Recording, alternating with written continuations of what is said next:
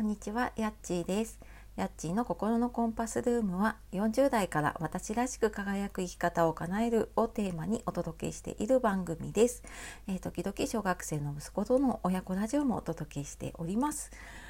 えー本日もお聞きくださいましてありがとうございます。えー週の真ん中水曜日になりますね。いかがお過ごしでしょうか？えーなんかね9月15日っていうとなんか私の中では敬老の日のイメージがね 大きくって、うん、なんかいつからかね変わったんですけどなんとなくねそのイメージがなかなかね抜けないなと思っております。はい、で、えーちょっと昨日もねお話ししたんですけど今スタえスタンド FM の方でねスタツイフェスティバル2021というのに参加をしています。えーなんだそれと思った方ね、えー、とスタンド FM の方の説明欄の方をね、えーご覧いただければと思います。で、えー17日までねこの、えー、とイベントというかやっていましてでその期間私も平日の朝だけなんですけど6時から6時10分まで朝活ライブと称してね、えーちょっと朝気持ちよくスタートできるようなそんなライブをしております。はいで、えー、と今日はですね子育てと自分軸っていうお話をしていこうと思います。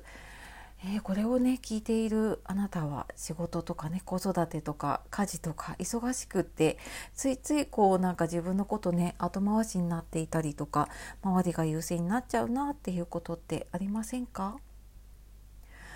えーこれ私もやっぱりなんか仕事子育て家事、まあ、介護やってた時もねあったりしてそうするともうやっぱりその自分以外のことに時間とかエネルギーっていうものをすごく奪われてしまってね。で、まあ、そっちのこう何て言うのかなそっちを先にやらなきゃっていうことだったりとかうんなんかやっぱり子育てだとねもう後でっていうことができないことがねあったりするともうやっぱり自分のやりたいことは後回しになってしまってうんでなんかあーなんか全然自分のやりたいことできないなとかねうんなんかそんな風に思ってずっとね過ごしてたなって思います。でそうやってなんかそれが続いていくとその他人軸で考えるっていうのかなうんなんかそれがもう当たり前になってしまっていてなかなかねそれを自分にこう時間とかねエネルギーを使うっていうのに取り戻すのがねなかなか大変になってきたなって思います。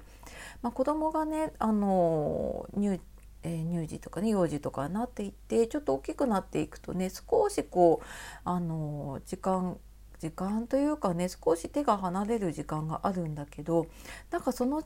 そこもねなんかあんまりこう自分に使うっていう感覚がねなくなっていたかなって思っています。でなんかそうやってちょっとね無駄に過ごしてた時間があるなって思うので、まあ、まずはねやっぱり時間とかエネルギーっていうのをねこう自分のために取り戻すっていうことをするといいかなって思います。でやっぱりなんか他人軸になっていると自分を満たすこととか自分がね何を好きで何をやりたいのかっていうのってなんかねあのもう考えなくなってきちゃうんですよね。うん、なんかそういうこと多くないですか？うんなのでなんかその自分を満たしたりとかその自分のね好きなことに本当にちょっとでもいいと思うんですよね。ちょっともうあのコーヒー一杯飲むとかでもいいし、うん、ちょっとなんか朝ねちょっとだけ自分の時間を取るとかでもいいと思うんですけどなんかそんな風にね少しでもそうやって自分を満たしていくと、やっぱりこうどんどんどんどんねあの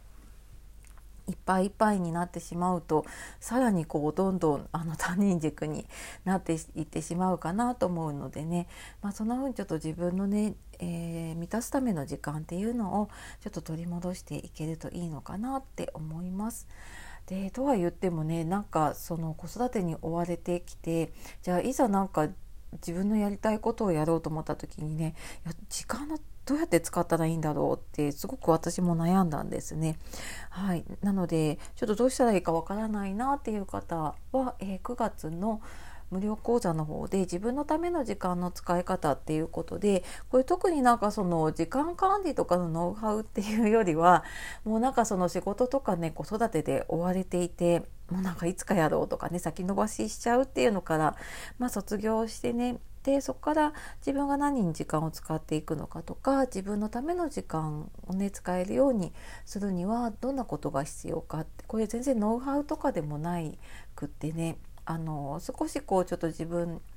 の気持ちと向き合ってみたりとか、うん、そういうのがすごく大事になってくると思うので、えー、気になる方いたらちょっとずつあのお席埋まってきているので、えー、説明欄の方からちょっと早めに見てみてください。